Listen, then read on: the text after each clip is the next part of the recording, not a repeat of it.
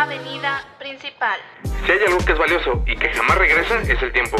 Vivimos en constante cambio, constante evolución, sumidos en rutinas estresantes, viendo cómo el tiempo se nos escapa de las manos sin que seamos plenamente conscientes de ello. Cinco minutos bastan para soñar toda una vida. Así de relativo es el tiempo. Un podcast que se adapta a tu agenda y estilo de vida. Mi nombre es Efraín Velázquez, una persona viviendo esta vida como tú. Bienvenido.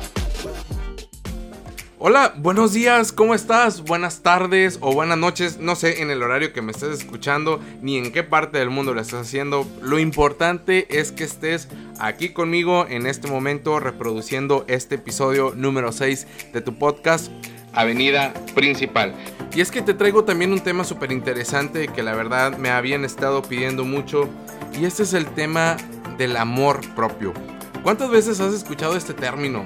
No sé realmente cómo te sientas tú respecto a esto. Si te hicieras ahorita la pregunta ¿qué tanto te quieres? ¿Cuál sería la respuesta que tú me estarías dando en estos momentos? Y es que el decir que nos queremos tiene que ir ligado con las acciones inmediatas que realizamos día a día en las relaciones que nosotros mantenemos, ya sea en el trabajo, en la familia, con la pareja, etcétera. ¿Por qué? Porque una cosa es decir que te quieres mucho y otra cosa diferente es que realmente no lo estés ejecutando, que tus acciones no hagan congruencia con lo que tú estás diciendo. Más adelante te voy a dar la definición o un concepto de lo que es amor propio. Claro, que tú puedes hacer este mismo concepto. Enfoquemos este tema en las relaciones de pareja, por lo que te voy a hacer unas sencillas preguntas. ¿Sientes que la relación que tú al día de hoy manejas con tu pareja está lleno de celos? ¿Sientes que tu relación es tóxica, que es enfermiza? ¿Sientes que eres codependiente de tu pareja? ¿Cuál sería la respuesta que tú me darías en este momento?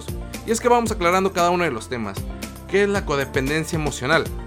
Esta es un síntoma muy dañino para las relaciones de pareja, porque cuando la felicidad de uno mismo depende de otras personas, uno deja de ser quien realmente es y no es capaz de expresar su verdadero yo.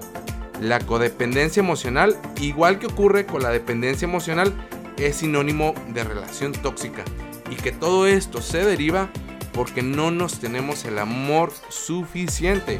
Vamos detallando cada punto. Las personas codependientes presentan una serie de características o señales que se deben detectar para la buena marcha de la relación y te voy a mencionar unas. Se dejan llevar por la parte emocional más que la racional. Son controladores y obsesivos. ¿Te suena? Se sienten usados y victimizados cuando las cosas no salen bien. Tienen baja autoestima. No son emocionalmente inteligentes. Que haga una pausa y recuerda, mi episodio número 5 hablé precisamente de lo que es la inteligencia emocional. Cierro pausa, continuamos. ¿Te identificaste con alguno de estos casos?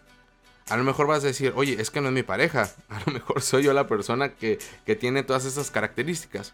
Y es que esto es una realidad. El por qué las personas son de cierta manera pues es porque al final de cuentas no tienes amor propio. Claro, hay otros factores. Por ejemplo, el miedo es uno de los principales factores del por qué las personas actúan de cierta manera. Y es que, si bien es cierto, la mayoría de los miedos son aprendidos. Por ejemplo, a los niños les encanta que los miren. Es decir, un niño que está manchado de paleta, traiga moco, etc., no tiene miedo a ser juzgado. Al contrario, le encanta que lo vean. Otro ejemplo, un niño con toda confianza pudiera meter un tenedor a un tomacorrientes, no tiene miedo a ser electrocutado. Pero muchos de nosotros proyectamos todas estas inseguridades precisamente porque en el pasado fuimos juzgados de una manera poco amable y nos creímos todo lo que nos dijeron. Y déjame te digo, es bueno vivir estas experiencias porque nos ayudan a crecer, a desarrollarnos como seres humanos. Y es que, ¿qué es el amor propio? El amor propio no es ser vanidoso, como muchos pensarían, no es ser engreído, no es ser presuntuoso. Más bien, el amor propio es el valor que nos tenemos nosotros como persona, es cuando nos amamos a nosotros, cuando optamos por sentirnos a gusto en nuestra propia compañía, es cuidarnos, es descargarnos del autocastigo, perdonarnos a nosotros mismos por los errores que cometimos en el pasado. ¿Cuántos de nosotros, y estoy seguro que tú que estás escuchando este podcast, traes ahí un detalle, traes ahí un error que traes cargando? Perdónate, deshazte de él. No sé cuál, cuál sea la situación, no sé qué tan grave haya sido, pero deja de juzgarte, perdónate a ti mismo. El amor propio también es dejar atrás el pasado, es aprobarnos, es disfrutarnos, pasarla bien mostrarnos amables y cariñosos con nosotros mientras seguimos creciendo. Si al día de hoy tú eres una de las personas que considera que no se tiene amor propio, haz cambios, haz cambios importantes en tu vida. Recuerda, cuando nos comportamos de manera diferente, los demás también hacen cambios en su forma de relacionarse con nuestra nueva personalidad. O bien se van de nuestra vida y dejan que lleguen otras personas a nuestra vida y que sí nos aprecien y nos valoren.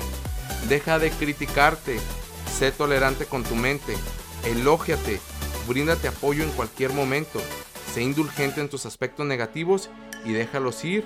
Cuida tu cuerpo también, es una manera muy importante de quererte. Recuerda, cuando aprendes a amarte, hay cambios increíbles. Es decir, dejas de seguir a los demás y de preocuparte de más, de malgastar tus pensamientos en cosas negativas y los celos desaparecen. ¿Qué trae esto como consecuencia? Que tienes una visión madura de lo que es una relación. Es decir, te vas a enfocar en tú hacer las cosas correctas basadas en tu filosofía y valores que tienes. Entiendes que la otra persona, en este caso tu pareja, tus amigos, tu familia, etc., también harán lo propio de acuerdo con su forma de pensar, valores y costumbres. Y si pasa lo contrario, es decir, que las, la pareja, los amigos, se comporten de una manera negativa, tú aprendes que el dolor o sufrimiento se asimila desde otra óptica, siendo mucho más sencillo superar estas situaciones. Es decir, vives y dejas vivir. Descubres con el tiempo que pase lo que pase, canalizas toda esa experiencia de manera positiva y que esto se traduce en felicidad.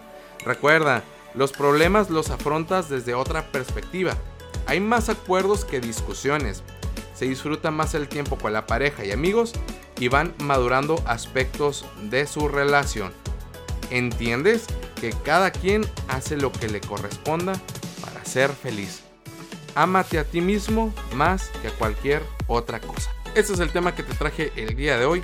Por supuesto, si quieres investigar más de este tema, siempre te lo he dicho, hay herramientas bien importantes en la web, en internet, con familiares, con amigos, con la persona que más confianza le tengas. Deja de estar en una situación extremadamente agobiante, deja esas relaciones tóxicas, aprende a disfrutarte, aprende a quererte. Tome en cuenta todos los consejos o todo lo que he platicado en este podcast. Nos vemos. Recuerda que este podcast se encuentra disponible en todas las plataformas de tu preferencia. Recientemente nos encontramos en Evox. Redes sociales. Me encuentras en Instagram como arroba Efraín M87. Twitter arroba podcast avenida. Correo avenida principal podcast arroba gmail.com. Me encuentras en Spotify como Avenida Principal Podcast. Yo soy Efraín y este es mi podcast.